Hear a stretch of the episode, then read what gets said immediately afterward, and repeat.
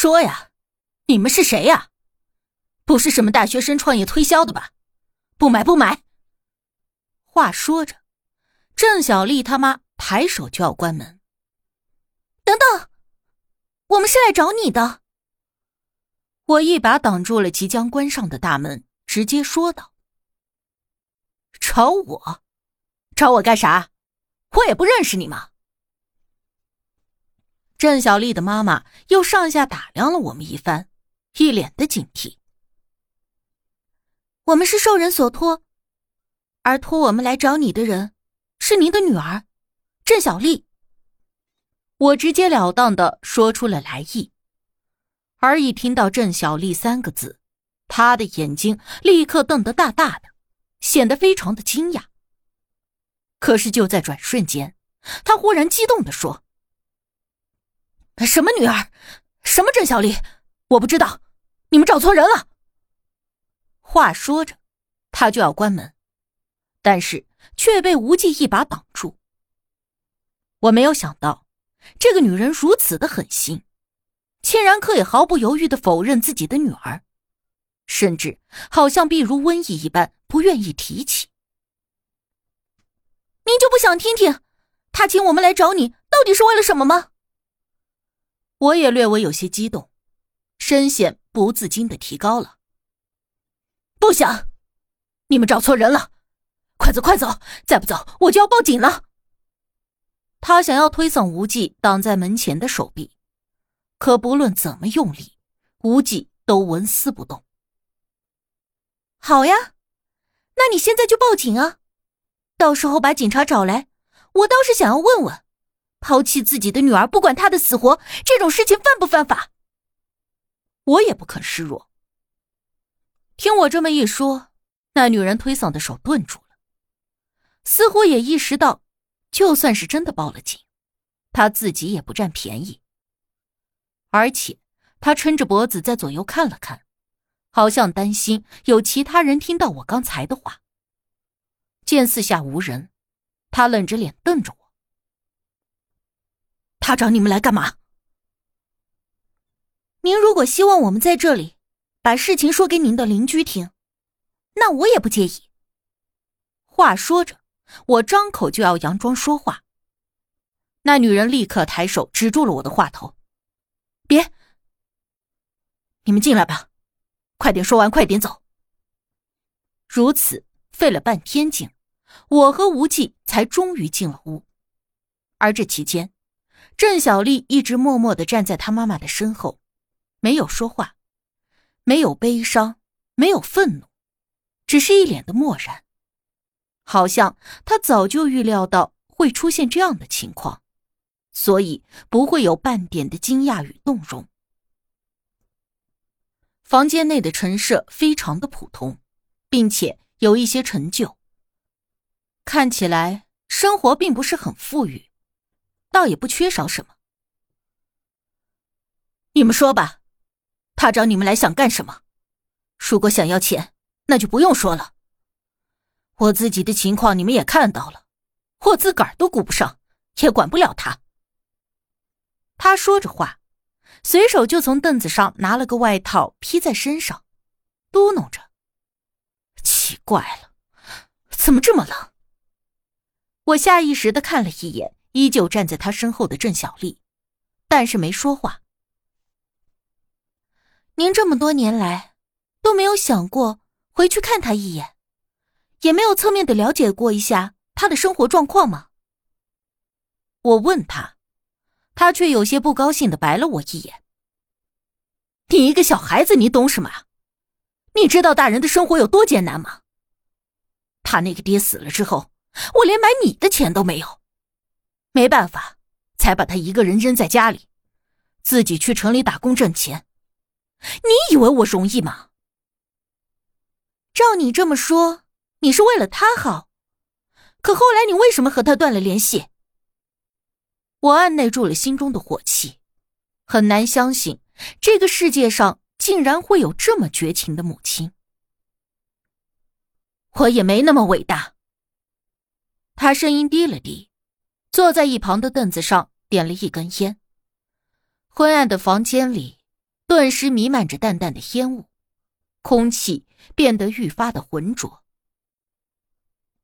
跟你们说也没什么，我原本啊就在城里洗脚店打工赚钱，后来有个老板看上了我，想要跟我一起过日子，但是他不知道我有个孩子，所以我就想瞒着他，暗中每个月弄点钱寄回去给小丽，这样我的生活好了，他也亏不着。说到这里，他顿了顿。狠狠的吸了一口烟，然后啐了一口：“呸！谁知道那个臭男人根本就不是个老板，是个比我还穷的穷光蛋，把我骗到了南方，让我当小姐卖肉赚钱给他花。我明白过来的时候已经晚了，证件都被他扣住了，而且他还有同伙，我跑了好几回，都被抓回去，差点就打死了。”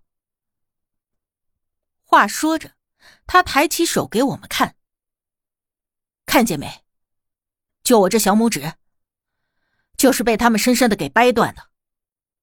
我这胳膊也断过，总之就是死里逃生。后来吧，我也不敢跑了，只能留在那儿。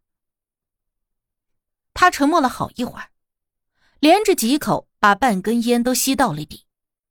似乎是想要用香烟来压抑那些回忆带来的伤痛，而且我注意到，他说这些的时候，手指头微微的发抖。当他点燃第二支烟的时候，才继续开口：“我在那个地方一待就是五年。后来王大志出了意外，断了一条腿，不能动了。我就趁机去照顾他，跟他套近乎。”他以为我对他还是有感情的，一来二去的，也开始对我好。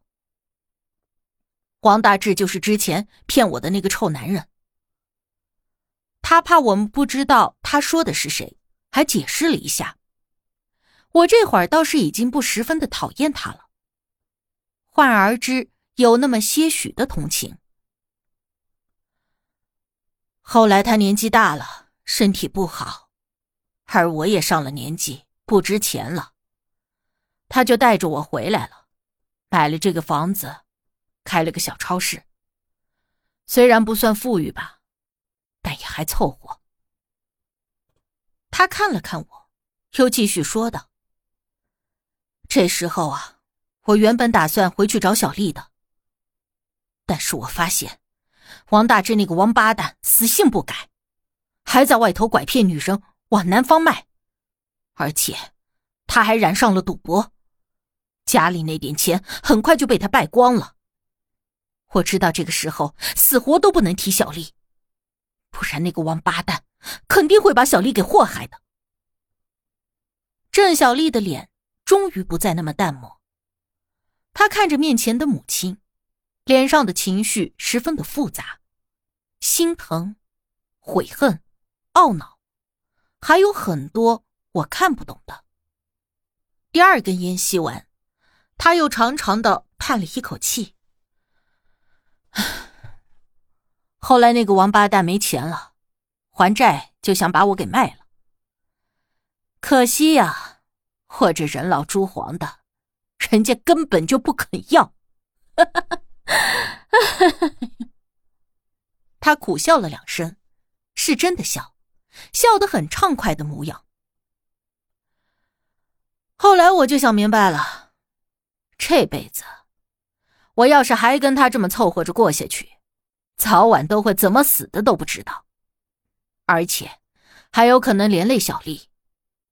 所以我把王大志那个混蛋给举报了，他林林总总的罪加起来判了十几年，就他那病样子，怕是不用几年就死在里头了。我也终于清静了。他又叹了口气，而这一次却是解脱般的舒气。既然你摆脱了那个男人，为什么为什么不去找小丽？他接了我的话，我点了点头。我倒是想过，可你看看，我现在这日子过的，我拿什么去找？当年我一走就是这么些年，他肯定都恨死我了。如果我能拿着大钱回去给他好的生活，那我还有点脸面。可是如今，我自己都过得担惊受怕，就怕哪天王大志的那伙人再找来，我晚上连觉都睡不踏实，枕头底下都藏着刀。你说，我能把小丽接过来跟我过这样的日子？我知道，她在农村没了爹娘，肯定也不好过。但是那里的人好，总不会害她的。穷点就穷点，比我这样的日子好多了。说着话，他别过头去摸了一把脸，但是没能抹去眼圈中的泪痕。而这一会儿，他身后的郑小丽却已经是一副痛哭的表情了，只是鬼魂没有眼泪。你们今天来找我也好，你们告诉小丽，我不配当妈，也没有这个脸给她当妈。等过些日子，我把这套房子卖了，会给他寄钱的。他还在读书吗？这个年纪。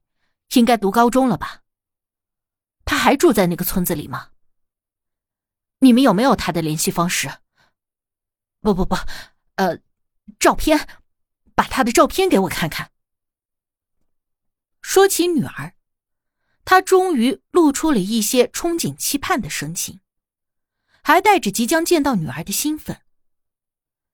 我看着就站在他身后的郑小丽。说不出心里究竟是个什么滋味。